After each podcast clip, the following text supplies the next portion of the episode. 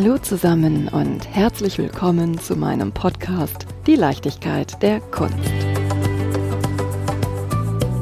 Hi, wisst ihr was?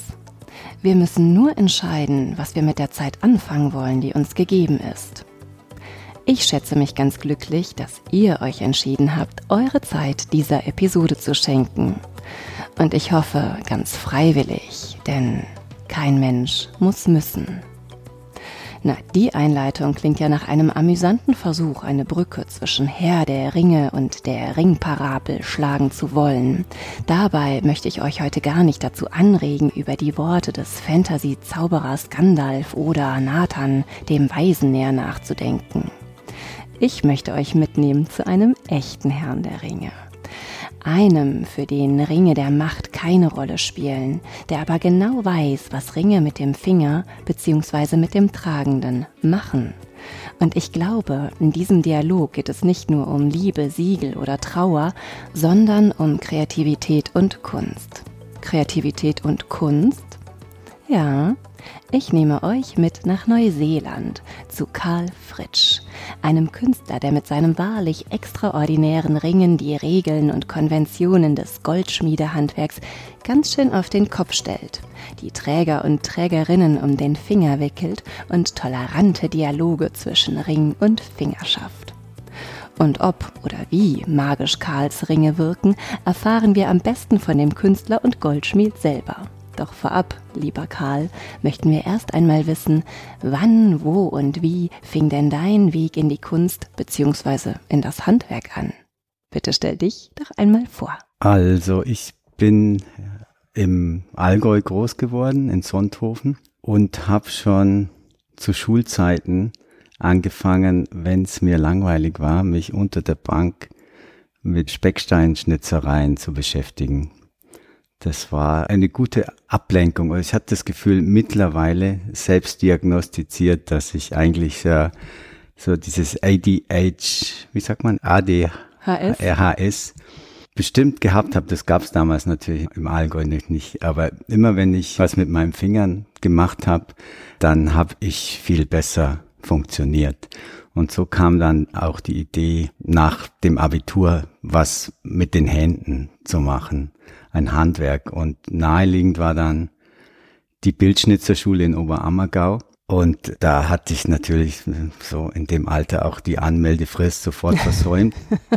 Und dann hat aber glücklicherweise meine Mutter beim äh, Juwelier mit einer Dame gesprochen, deren Sohn in Pforzheim als Uhrmacher an der Goldschmiedeschule eine Lehre macht. Und so kam dann die Idee auf, ja, da könnte ich mich ja auch bewerben, habe mich da beworben, einen Aufnahmetest gemacht, kam rein und das war wirklich Liebe auf den ersten Blick. Also mir lag das alles, das Werkzeug, das Format.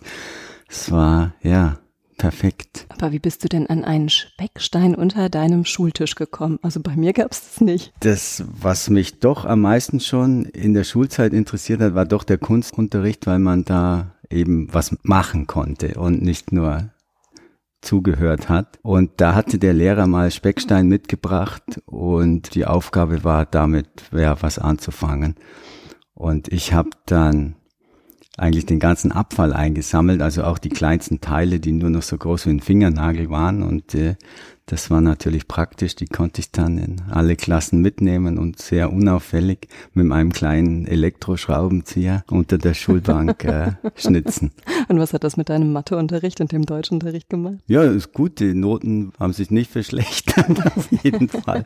Die waren gut genug dann immer noch. Und warst du auch gut im Zeichenunterricht? Ja, Zeichnen war ja, das gab's ja nicht extra, sondern Kunstunterricht war, da hat man ja alles gemacht, ob Holzschnitt oder eben Speckstein oder Wasserfarben. Also, wobei Zeichnen war nie so wirklich mein Ding. Eher das Dinge dreidimensional zu gestalten. Also das Flache mit dem Stift. Ich benutze das zwar, aber nicht wirklich um zu zeichnen, sondern einfach nur eine Idee festzuhalten. Und deine Eltern, haben die dich künstlerisch oder handwerklich geprägt? Mein Vater war Elektriker, aber wir hatten im Keller Werkstatt und da hat man alles selber, soweit es geht, wenn was kaputt war, repariert. Die Werkzeuge waren alles da. Und wir haben da relativ viel wild rumgebastelt auch. Der Nachbarssohn, dem sein Vater hatte auch eine Werkstatt, da hat sich viel in den Werkstätten unter den Häusern abgespielt.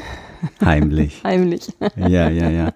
Kann ich mir vorstellen, und hinterher hat der Vater alles gesucht. Ja, da, das war schon ein bisschen, bisschen deftiger. Das waren dann nur so Jungs und lustigerweise Schmuck und Waffen hat ja auch so eine Verbindung in der Menschheitsgeschichte, weil wir dann auch versucht haben, eigene Waffen zu bauen.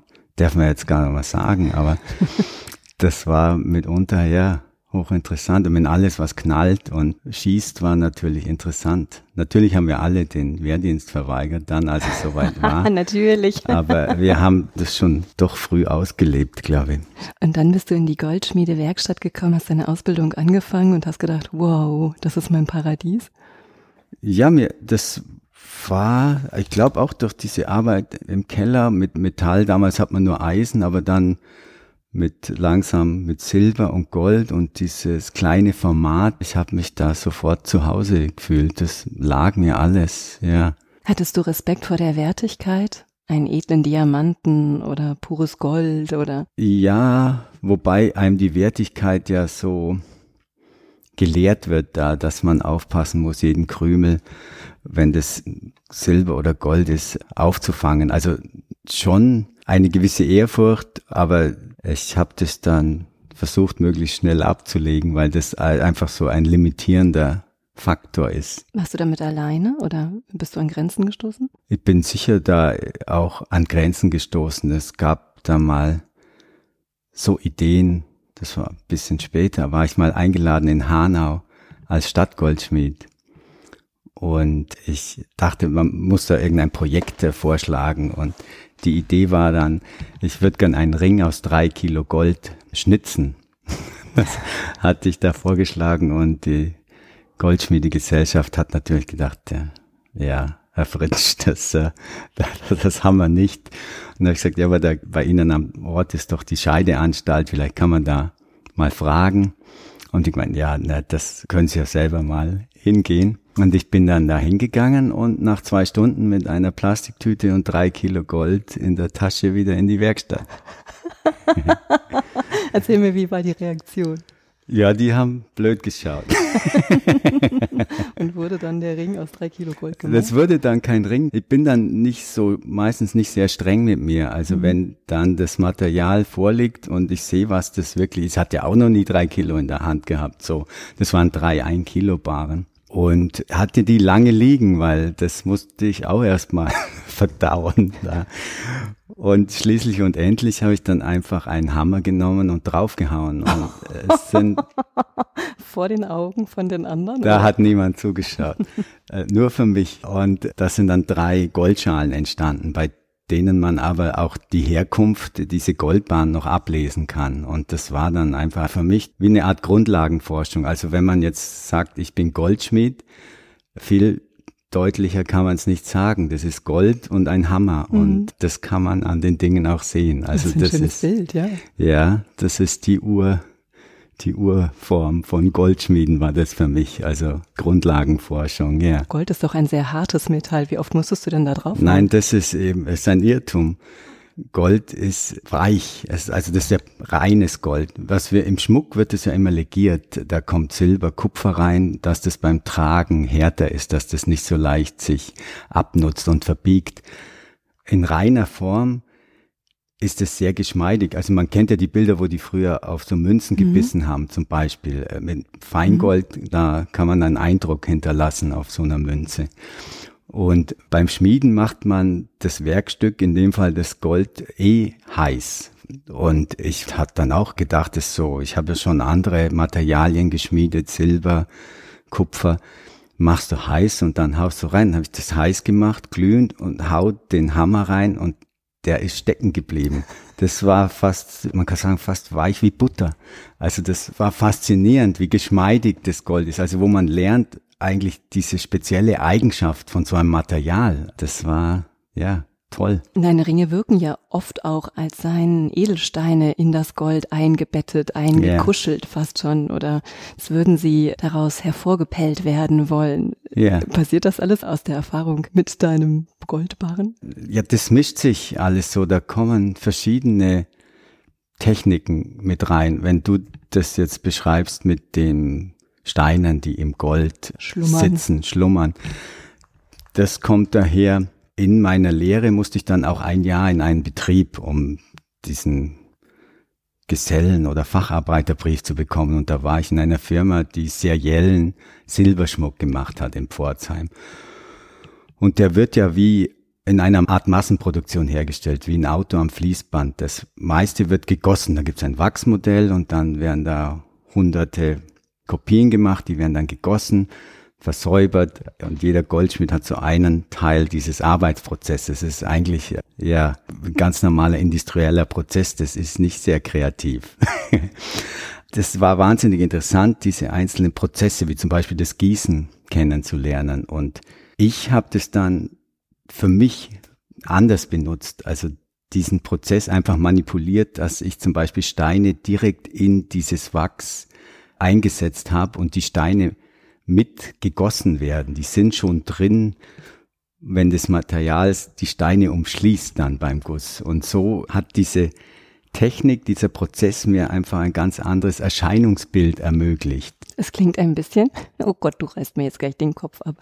Ja. Wie wenn man Muffins macht und Schokostreusel mit einpackt. Mai, ja, warum nicht?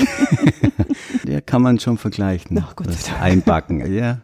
Und dann hast du eine Zeit lang auch als Goldschmied gearbeitet nach deiner Ausbildung? Ja, eben in dieser kleinen Firma, Karl Neusser hießen die, ich glaube, die gibt's jetzt mittlerweile nicht mehr im Pforzheim. Und bin dadurch eben durch diese ganzen Abteilungen vom Modell machen, zum Gießen, zum Versäubern, zum Polieren, habe das alles da richtig kennengelernt. Es waren ja nur ein paar Jahre und dann hast du festgestellt, dir fehlt was und bist weitergezogen, oder? Na, fehlt. Das hat mir zu jeder Zeit Spaß gemacht, aber mir war dann klar, nach diesem Jahr in dieser Firma, das jetzt mein Leben lang möchte ich das so auch nicht machen. Und es gab in Pforzheim ein wunderschönes Schmuckmuseum, oder es gibt's immer noch. Das ist ganz toll mit Stücken aus der ganzen Schmuckgeschichte. Und da waren auch zeitgenössische Arbeiten von Klaus Puri hat mich da sehr beeindruckt, Hermann Jünger und da dachte ich, ja, sowas, also das hat mich inspiriert, da auch was eigenes zu machen. Und da ich ja nach der Schule gleich diese Lehre angefangen habe, hat immer noch die Bundeswehr oder eben der Zivildienst auf mich gelauert. Dann hatte ich meinen Zivildienst gemacht und in dieser Zeit habe ich dann angefangen, meine ersten eigenen Arbeiten zu machen. Wir sagen, das einfach mein provisorisches Werkbrett und habe da in meiner Freizeit angefangen, ja, Formen zu suchen, in Metall zu übertragen. Und ja, da kam dann der Gedanke auf, okay, das möchte ich weitermachen. Und da bin ich neugierig. Welchen Weg hast du dann eingeschlagen? Ich wusste, in Pforzheim gab es so eine Fachoberschule und habe dann aber auch gehört, in München an der Akademie für Bildende Künste gab es eine Klasse, das hieß damals Verschmuck und Gerät und eben Hermann Jünger dessen Arbeiten ich da in Pforzheim schon gesehen habe, war der Professor und dann habe ich mich da beworben und glücklicherweise der mich dann aufgenommen. Und dann hat man da fünf oder eben als Meisterschüler sechs Jahre die Freiheit, wirklich sein Zeug zu machen. Du warst Meisterschüler? Ja. Auch ja. bei Otto Künstli? Ja, das war dann so, dass nach drei Jahren war der Hermann so alt, dass er in Rente ging und dann war ich genau in dieser Umbruchzeit, als der Otto Künzli dann Professor wurde. Wer ist Otto Künzli? Otto Künzli ist ein Schweizer. der, der Name ja schon fast. Künzli. und der auch für den Schmuck sehr wichtig war und sehr wichtig ist immer noch sich voll da dahinter stellt und wenn man versucht, dem seinen Ansatz zu beschreiben, der mit einer sehr klaren Idee an den Schmuck herangeht, und dann ein, aber immer noch ein Stück entwickelt, das perfekt vollendet handwerklich auch ist. Also diese Idee und Ausführung einfach so genial verbindet. In meiner Recherche bin ich auf das Wort Autorenring, Autorenschmuck gestoßen. Ja. Das musst du mir mal näher erklären. Ja, ich hab gedacht, das machst du. nee, nee, ich bin die, die die Fragen stellt. Du bist der Experte. Also ich kann das auch nicht glaube ich, perfekt beantworten. Es gibt ja immer so ein Dilemma, wie man das nennt oder zum Beispiel das Museum, die Pinakothek der Moderne hat jetzt eine Sammlung von Autorenschmuck und was ist das, was wir eigentlich machen? Kunstschmuck, Künstlerschmuck, zeitgenössischer Schmuck. Es ist ein bisschen schwierig und man ist dann bei dem Begriff Autorenschmuck gelandet. Also ich war dann nicht dabei, aber erklären kann ich dir das auch nicht. Aber das ist, man versucht einen Begriff zu finden, wo man dieses Feld, diesen Sektor benennen kann, ohne dass man das vermischt mit irgendwie Designschmuck oder Bulgarie oder eben Kaufhausschmuck, um einfach diesen künstlerischen Schmuck zu benennen. Es ist nach wie vor schwierig, aber für mich ist es relativ einfach. Ich sage einfach, ich mache Ringe. Das ist dann klarer. Machst du Ringe, die getragen werden wollen oder die eigentlich gerne nur Skulptur wären? Oder machst du Ringe, die sowohl als auch gesehen werden können? Ich mache Ringe, die, ich ziehe die alle an. Also die sind schon tragbar gemeint. Aber ich reiz das natürlich für mich aus, wie weit kann ich da weg von dieser gewöhnlichen Vorstellung, sagen wir mal.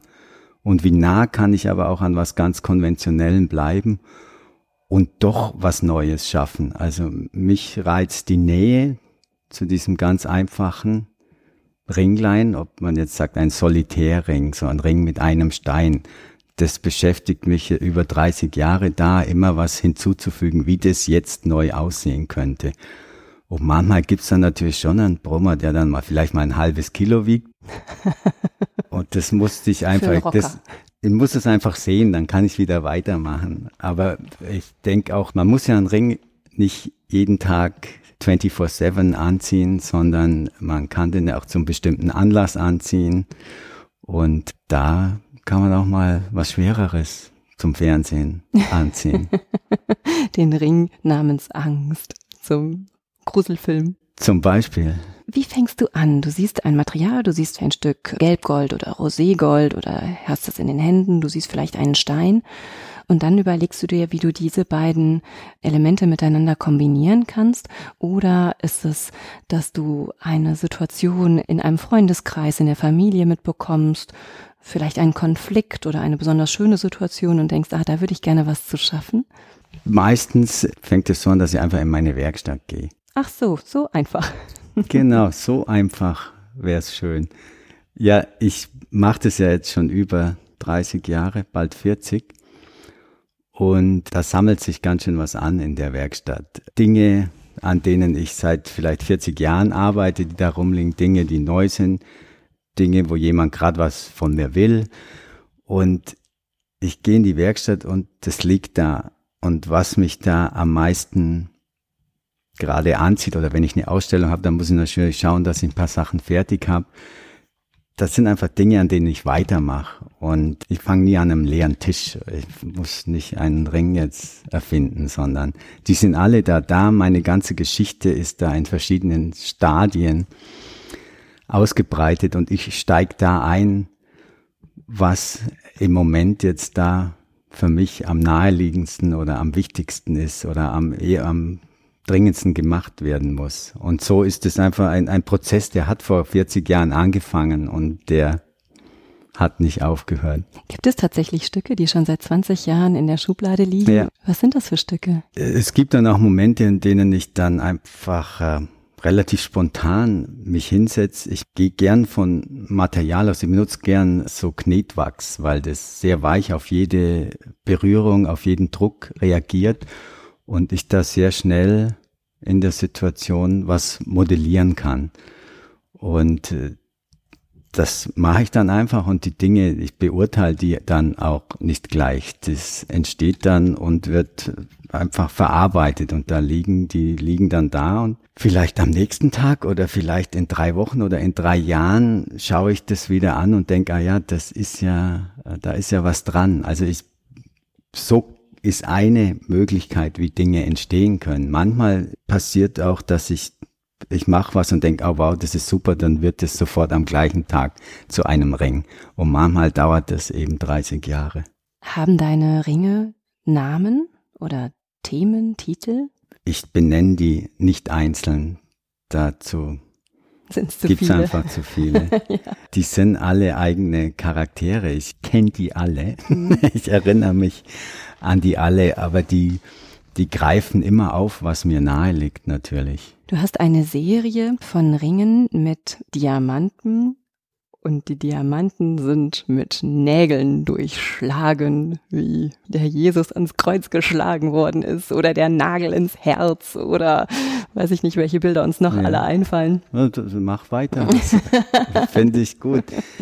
Von meiner Seite aus kommt das vom ganz einfachen Stein fassen. Wie kann ich einen Stein auf einem Ring einfassen? Und dieser genagelte Diamant, der stellt es natürlich auf einfachste Weise, ich glaube, sehr klar dar. Aber das Interessante ist auch ein Diamant, sein Nagel, du kannst dir beides vorstellen. Wenn das dann aber als ein Ring, ein Diamantring zusammenkommt, dann stutzt man doch erstmal. Und das Schöne ist ja, wie du sagst, dass solche Bilder entstehen. Also für mich ist das, äh, ist ja ein abstraktes Ding, ein Diamant mit einem Loch und einem Nagel, aber es entstehen Bilder, die für jemand was ganz anderes bedeuten können. Und das finde ich eigentlich wahnsinnig schön, dass dieses Angewandte am Schmuck, dass ich was anbiete und jemand nimmt es und diese beiden, der Ring und diese Person, werden was zusammen was Neues. Deine Ringe und die Finger, die führen gerne Dialoge, ne? In dem aktuellen Buch, was du Ach so, ja, herausgebracht ja. hast. Ja, dass der Ring und die Hand miteinander da Auseinandersetzungen haben. Ja, Auseinandersetzung trifft ganz gut. Die gehen ganz schön hart miteinander ins Gefühl. Ah ja, da, da, man langt ja alles an, alles geht durch die Hand und der Schmuck macht das alles mit. Mhm. Du der Künstler, ich der Träger. Ja, ja. Mhm. Das ist eigentlich ganz interessant, wenn man sich da mal versucht rein zu versetzen. Mhm, fand ich auch gut. Sag mal, ich bin da wahrscheinlich ein wenig konventionell geprägt. Und wenn mir Schmuck anvertraut wird oder ich auch vielleicht selber in die schöne Situation komme, einen schönen Ring zu tragen mit einem wertvollen Stein, gebe ich wirklich darauf acht, dass ich nirgendwo andocke und der Stein nicht kaputt geht und du bohrst in so einen kostbaren Stein einfach ein Loch hinein. Ein bisschen frech, ein bisschen rebellisch. Ja, ich brauche ja das Loch erstmal, damit ich den da festmachen kann. Aber natürlich kommt da noch andere Ansätze mit rein, dieser Diamant, das Ewige und die Reinheit und die Liebe da steht.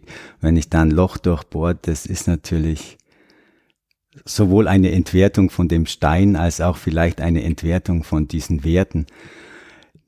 Und diese Werte sind ja aber eigentlich was Gemachtes, äh, wie man zum Beispiel ein Diamant, dass der rein sein muss, glitzern muss. Das sind alles Werte, damit man das vergleichen kann und Unterschiede machen. So benutze ich ja diese Diamanten, die ich bohre, sind nicht wirklich lupenreine Dinger. Aber dieses Loch ist sehr viel wert, sehr viel wert in dem Sinn, dass es sogar wirklich sehr viel kostet, so ein Loch da reinzumachen. Das muss gelasert werden und man bezahlt dann, je nachdem wie groß, je größer das Volumen, umso teurer wird's. Ach so, wenn man so einen ganz großen Holznagel durchbohrt, ist es dann teurer, als wenn so ein Nägelchen. Ja, je mehr man den Stein entwertet, umso teurer wird das Loch. Mitunter ist es dann, sind wir schon so weit bei manchen Steinen, dass das Loch teurer ist als der Stein. Also das nichts, das was weg ist, ist bei den Ringen dann sogar das Kostbarste. Da kann man dann auch mal sich mal reinbegeben und überlegen, was da los ist, was da passiert. Ja. In der Interpretation sehr, sehr spannend, ja. ja. Und du hast auch Diamanten, die eigentlich aussehen wie so ein Kieselsteinchen. Ja. Ich schaue gern dieses Material an. Mich fasziniert am Schmuck auch dieses Material. Und dass ein Diamant, der kann aussehen wie ein Kieselstein, die werden nicht alle kristallklar und pur gefunden, sondern die meisten Diamanten, die in der Natur vorkommen, sind eher bräunlich, äh, aus wie ein Kieselstein. Und doch finde ich, wenn man den zeigt, also es gibt Ringe, wo ich einfach so rohe Diamanten auf eine Schiene setze, ich habe das Gefühl, man spürt diese Kostbarkeit oder dieses Spezielle an diesem Material, diese Härte, das ist das härteste Material, das es gibt. Ich meine, man merkt das. Und ich finde es schön auch zu zeigen, dass so sieht auch ein Diamant aus. Und obwohl er jetzt nicht zu einem Brillant geschliffen worden ist. Ja, ja, Brillant ist ein Stein mit 57 Facetten, wenn ich mich jetzt da nicht um eine verzählt habe. Ach, zählt jetzt hier keiner nach. und es das heißt, dass der Brillant doch die wertvollste Form ist, ist denn nicht eigentlich ein Diamant, der gar nicht als dieses funkelnde Schmuckstück erkennbar ist, viel, viel wertvoller, weil viel seltener? Ja, du sagst es richtig. Wenn man das jetzt so als einzigartig, als Wert betrachtet, dann ist ein Rohdiamant, den gibt's so kein zweites Mal, so wie der gewachsen ist. Wenn man aber einen geschliffenen, lupenreinen Diamanten nimmt, dann gibt's da viele davon. Also an dem Rohdiamant kann man noch ablesen, seine Einzigkeit, oder man kann sogar ablesen, wo der herkommt und je nachdem, was für eine Farbigkeit hat. An diesem reinen Ding ist es praktisch neutral und doch wird's als wertvollstes gehandelt. Also das ist auch ein Wertespiel und was für Werte werden gemacht, wer macht diese Werte, warum ist es so. Ich finde, es hat auch was von einem verborgenen Schatz, etwas, was nicht sofort sichtbar ist, was vielleicht den persönlichen Wert noch viel mehr spielt als das ganz Offensichtliche. Ja, ja. Ich glaube, es erfordert auch Mut, einen solchen Ring zu tragen. Ja, ja das ist sicher mehr eine Art Understatement wahrscheinlich. Das ist so, wie wenn man in einen, einen alten Käfer hat, aber einen Porsche-Motor drin hat. So. Also das, man, man sieht es nicht, aber es ist doch ein Rennwagen drunter. Mhm. Aber das ist natürlich, was einem was bedeutet. Wenn wir uns das Gold betrachten, es glänzt nicht wirklich. Es wirkt an vielen Stellen oxidiert. Ja. Dunkel und stumpf. Ja. Das sieht so aus, matt oder oxidiert durch den Prozess, wie die Dinge entstanden sind. Und ich liebe ja beim Schmuckmachen auch, dieses Gießen ist mir sehr wichtig, dieser Umgang mit Feuer und flüssigem Metall, das ist nach wie vor fasziniert mich das. Und, Zeig mir äh, mal deine Hände. Im Moment ganz gut. Und durch diesen Vorgang des Schmelzens und Erstarrens dann oxidieren Metalle, auch das Gold zwar nicht, das Silber, das reine nicht, aber als Schmuck wird es eben oft legiert, damit es, wie vorhin schon erwähnt, haltbarer wird, stärker wird, fester wird. Und dazu sind auch andere Metalle drin, wie zum Beispiel Kupfer. Und zum Beispiel dieses Kupfer in diesen Legierungen oxidiert. Das heißt, die Oberfläche nach dem Guss ist meistens schwarz oder sehr dunkel durch das Kupfer, das an der Oberfläche schwarz angelaufen ist. Und das Faszinierende finde ich ja am Metall, dass das sich selbst poliert. Konventionell wird das alles gebeizt, das Kupfer rausgelöst und dann poliert. Aber das Metall macht es eigentlich selber in der Benutzung, so wie schönes altes Spielzeug, wenn es altert, immer besser aussieht. So sehe ich das auch bei meinen Ringen. Wenn man die trägt, machen die mit dem Träger diesen Prozess durch und polieren sich dann. Ja. Und das Metall erscheint. Also das, was, das Metall ist immer da, aber die Qualität dieses Metalls, des Goldes, das dann glänzend wird, des Silbers, das kommt von selber zum Tragen. Ja, es wirkt so ein wenig wie, jetzt werde ich wahrscheinlich ein bisschen pathetisch, aber wie ein Mensch, der reift und durch all seine Erfahrungen schöner wird. Ja, gern. Kann man gern so sehen. Und wenn man auf diesen Dialog zurückkommt, wenn der Ring und der Träger gemeinsam diesen Weg gehen, gemeinsam reifen, gemeinsam das eigentlich Innere sichtbar wird, das, was eigentlich wichtig ist, das finde ich ein schönes Bild. Ja, ja, genau. Mit Bildern arbeitest du auch ganz gerne.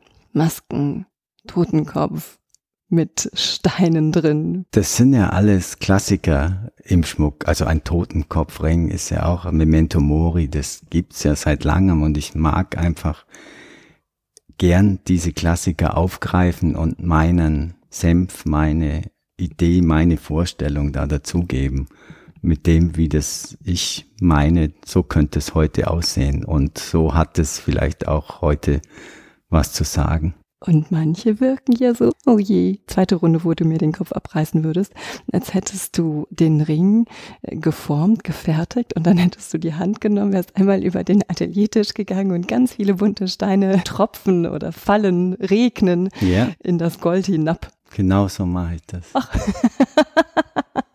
ja, das ist schön, wenn das so rüberkommt, als würde das so ganz beiläufig passieren das passiert beiläufig die Idee so, aber dass es natürlich dann so aussieht, braucht es dann ein bisschen Nachhilfe. Welche Menschen gehören zu deiner Fangruppe, zu deiner Trägerschaft? Ja, ich finde es ja ganz interessant, dass das so breit gestreut ist, dass das von Studenten, die das sehen, die dann ihr Erspartes da wochenlang einzahlen bei der Galerie bis hin zum Museumsdirektor dort. Das ist erstaunlicherweise wirklich querbeet und das freut mich auch sehr. Männer wie Frauen? Männer wie Frauen, ja, ja.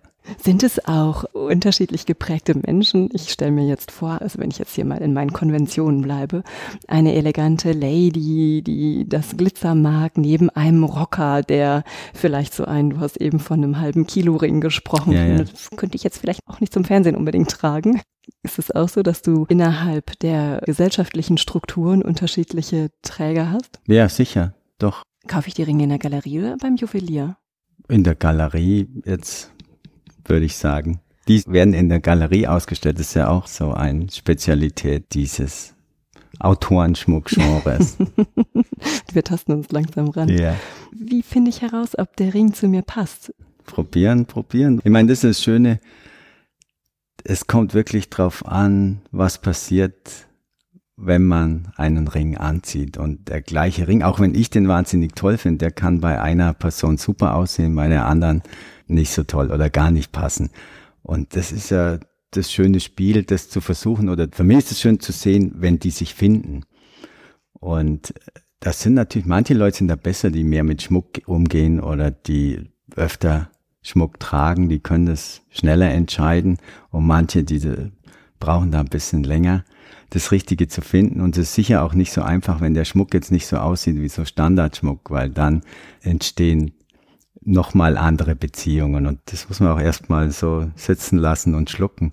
Am Anfang habe ich immer gesagt, das dauert so drei Jahre oder es hat oft lange gedauert, wenn meine Sachen neu waren. Dann war das oft so neu, dass die Leute sagen, hm, das ist ja irgendwie ganz interessant, aber doch als Ring, hm. Dann im nächsten Jahr hat man dann, ach ja, ach, probier es doch mal an. Und dann, ach doch, tatsächlich, es funktioniert ja. Und dann beim dritten Mal dann, ah ja, nee, das kaufe ich mir jetzt. Also manchmal dauert es sehr lange, bis man sowas Neues dann auch für sich zulässt. Und da kann das vielleicht manchmal auch sogar jemand anders eher sehen als man selber. Aber ja, das liegt bei einem am Schluss. Machen deine Ringe stark? Oh, sicher mutig? auch. Ich meine, das ist ja das Schöne, dass man das benutzen kann für sich so wie Mode, wie man fühlt sich heute so, morgen mal anders und kann demnach sich auch anziehen oder eben auch seinen Schmuck anziehen. Und siehst du manchmal Hände oder Finger und denkst dir, hm, eigentlich, wenn jetzt genau dieser Ring an dieser Hand, an diesem Finger stecken würde, würde der Mensch noch mehr aufblühen? Das plane ich so rum eigentlich selten. Es ist eher so, dass sich die wirklich finden, der Ring und der Träger. Ich mache diesen Ring und sende ihn dann hinaus in die Welt. Und oft kriege ich ja gar nicht mit, wo der landet. Wie gesagt, die finden ja ihre Finger bei dem Galeristen. Und oft bin ich dann nicht dabei. Aber manchmal laufe ich dem Finger und dem Ring wieder über den Weg. Und dann ist es doch immer eine echt schöne Überraschung, was sich da gefunden hat. Du kommst aus Neuseeland. Du hast ja auch schon weltweit tolle Ausstellungen gehabt in den äh, ja, tollsten ja. Museen. Ist dir das schon mal passiert, dass du, du das ist doch mein Ring? Die verändern sich ja so. Ich denke mir mal, ah, da hat ja jemand einen ganz interessanten Ring an und dann kommt man sich näher und denkt, oh, wow, das ist ja meiner. Weil es passiert ja was mit denen, die sehen dann anders aus. Meistens ist es so, dass jemand auf einmal hält mir jemand irgendwo einen Ring vor die Augen und dann ist es so, hallo, da bin ich wieder. Oh, wie schön. Ist ja, dann, ja. Als ob man ein verlorenes Kind wiedergefunden hat, oder? Ja, so, so ähnlich, ja. Wobei ich finde, die waren ja nie verloren, die waren nur unterwegs, die sind nur anders unterwegs. Es gibt ja auch Schmuckstücke, die sicherlich unser Alter deutlich übersteigen. Die Ringe von Oma und Opa, der Familienschmuck. Und manchmal ist es vielleicht nicht mehr so tragbar, es passt nicht mehr, es ist einfach nicht, passt nicht zum Träger. Könnte ich zu dir hinkommen und sagen, Karl. Ja, mach mal. Mach Hast du mal. was? Hast du was in der Schublade? Nein, ich mache das nach wie vor ganz gern. Also das, ich finde das immer noch schön, das auch so quasi konventionell als Goldschmied zu arbeiten. Wobei, ich mache das nur, wenn jemand dann auch das gefällt, was ich mache, weil ich kann natürlich nicht so einen Kaufhofschmuck oder sowas jetzt machen. Das ist dann besser, die machen das, die das können. Wenn jemand mit genug Freiheit und meine Sachen kennt und mir da vertraut, dann mache ich das immer noch wahnsinnig gerne. Weil das ist schön, wenn einfach auch, da ist schon was da, da ist Geschichte, da ist ein Material da. Und das neu aufzubereiten, das mag ich nach wie vor gern. Lässt du die Geschichte ein wenig reinfließen? Also wenn ich dir jetzt von meiner Oma erzählen würde und dir vielleicht sagen würde, sie liebte ihren Rosengarten so sehr, dass dich das dann inspiriert, irgendwas aus dem Ring zu machen, was diese alte Geschichte noch unterstreicht? Ich höre das gerne an, aber mir ist es relativ wurscht. da kommt der Bayer durch. Kein Neuseeländer äh, mehr. Nein, weil ich meine, ich mache ja was damit. Da muss ja ich reinkommen mhm. dann. Und ich finde es ganz nett, wenn ich weiß sowas. Das kann schon sein, dass das dann irgendwo was hängen bleibt.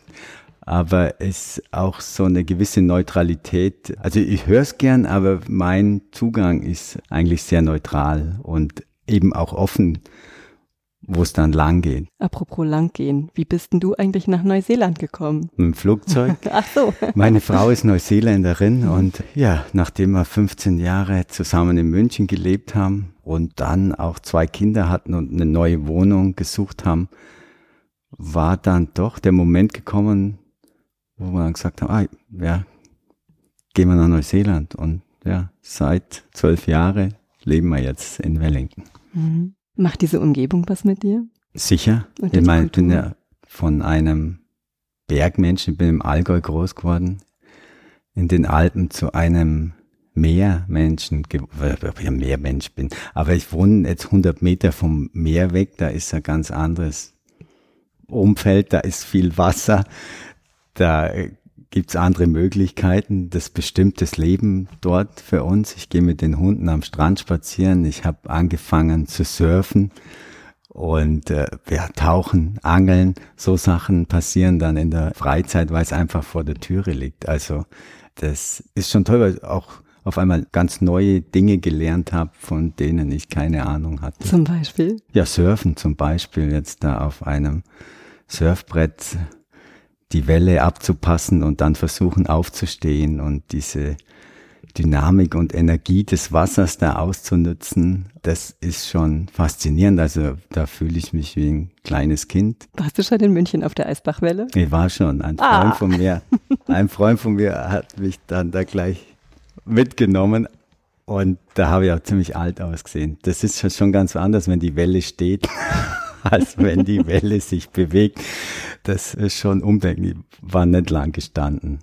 Aber es war trotzdem großartig. Ich finde es trotzdem großartig. Ich gehe da immer auch hin und schaue zu, weil es einfach klasse ist. Und das ist ja auch faszinierend, dass die Tag und Nacht dann da surfen. In Neuseeland kannst du nur surfen, wenn ein Swell ist. Es ist nicht immer, ich will surfen gehen, geh surfen, wenn keine Welle da ist ist kein Surf. Also Surf ist ja nur, wenn Surf da ist. Man muss ganz anders auf die Natur hören, sich da eintunen. Also ja, anderes Konzept. Sag mal, vermisst du nicht, ist jetzt wieder ein kleines Klischee, vermisst du nicht das Bier? Ich könnte mir vorstellen, der Bayer in Neuseeland. Doch, sehr. Ja, Bier gibt's ja da auch reichlich und alle möglichen Geschmacksrichtungen, weil es auch kein Reinheitsgebot gibt. Aber ja, Mama tut mir schwer. Es gibt auch viel Homebrew, wo Leute dann auf Feste bringt jeder sein Homebrew mit. Das, ich sag manchmal, das ist bisschen wie so Fruchtsalat, weil da jeder schmeißt irgendwas anders rein. Und das ist, ist schon interessant. Da kann man schon mal ein Glas trinken. Aber ich vermisse dann schon so die gute Halbe, wenn man hier in irgendeiner Wirtschaft gibt, in Bayern, dann bestellst du eine halbe, dann kriegst du ein gutes Bier, das gut trinken kannst und kein Kopfweh kriegst. Brauchst du aus zu Hause? Und sowas habe ich jetzt dann versucht, auch jetzt seit Corona, Lockdown, haben wir dann auch versucht, Bier zu brauen. Mit eigentlich relativ gutem Erfolg. Brauchst du nicht spezielle Krüge dafür? Die haben wir dann auch gemacht, natürlich. Self-made man. ja, ja, nein. Das war ja doch, diese ganzen Lockdowns und Pandemie hat dann doch zu so mehr Aktionen zu Hause und um, ums Haus rum und um die Selbstversorgung gebracht und eben Bierkrüge war dann ein Outcome. Und hast du dann dort auch deine Schmuckexpertise eingebracht? Genau, das war ja dann, hat sich, also war das Bier und ach, da könnte man doch Krüge dazu machen. Und dann war natürlich, Mensch, ja, wenn ich da Deckel drauf mache, dann habe ich wieder für meine Metallarbeit einen richtig schönen Spielplatz, sage ich mal, aber ich kann da eben meine Geschichte, mein Schmuck, Know-how auf diesem Bierdeckel dann auch, ja, verewigen. Und wie schmeckt das Bier aus deinen Krügen oder läuft's aus? Nee, gut, gut, gut. Ich habe auch jetzt, wir haben hier auch schon getestet, es funktioniert gut. Die zwei, die leck sind, sind zu Hause. Aber die sind ganz langsam nur, das geht schon. Von Heimbedarf, geht, von Heimbedarf geht's dann. Ich finde es so schön, dass du deinen Deckel hier heute aufgeklappt hast und deine Geschichten hast fließen lassen rund um die Ringe, dass du es mir verzeihst, dass ich dich mit Gandalf gleichgesetzt habe. Ist okay, kann man meine Frisur komme langsam nahe. Nein, ich meinte eher als Herr der Ringe. Ach so, in, sag mal gern, ja. Nee, war mir ein Vergnügen. Ja, mir auch, lieber Karl. Ich freue mich und ich freue mich jetzt, alle deine Ringe durchzuprobieren und Auf zu gucken, geht's. wie Mama. die an meiner Hand wirken. Übrigens, ich habe mich eben ein bisschen in dich verliebt, ich gestehe es dir. Du bist der erste Mensch in meinem Leben, der gesagt hat, ich habe schöne Hände. Jetzt muss ich aber schlucken. Verkaufstalent. ich danke dir von Herzen. Gut, gern geschehen. Danke auch.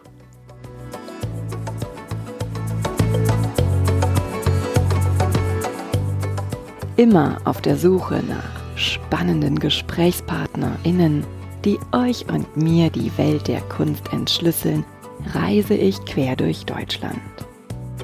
Wenn du die Reisen von Die Leichtigkeit der Kunst unterstützen möchtest, dann freue ich mich sehr über deine Kulturpartnerschaft. Geht auch ganz einfach via paypal.me slash Leichtigkeit der Kunst oder mit einer goldenen, silbernen oder bronzenen Mitgliedschaft über steadyhq.com slash die Leichtigkeit der Kunst. Bedanken möchte ich mich von ganzem Herzen bei allen Hörenden, die bereits die ein oder andere Reise unterstützt haben. PS, ihr möchtet mehr über die Leichtigkeit der Kunst erfahren und mal einen Blick hinter die Kulisse werfen? Dann habe ich einen Tipp. Tragt euch in den Newsletter bei steadyhq.com slash die Leichtigkeit der Kunst ein. Ihr habt Fragen, Anregungen und Feedback? Dann schickt mir gerne eine E-Mail an claudia at dieleichtigkeitderkunst.de. Und wenn ihr mögt, dann freue ich mich sehr über euer Like und eine Bewertung. Ihr möchtet weitere Informationen? Dann schaut auf meiner Website unter www.dieleichtigkeitderkunst.de. Und nun von Herzen Dank.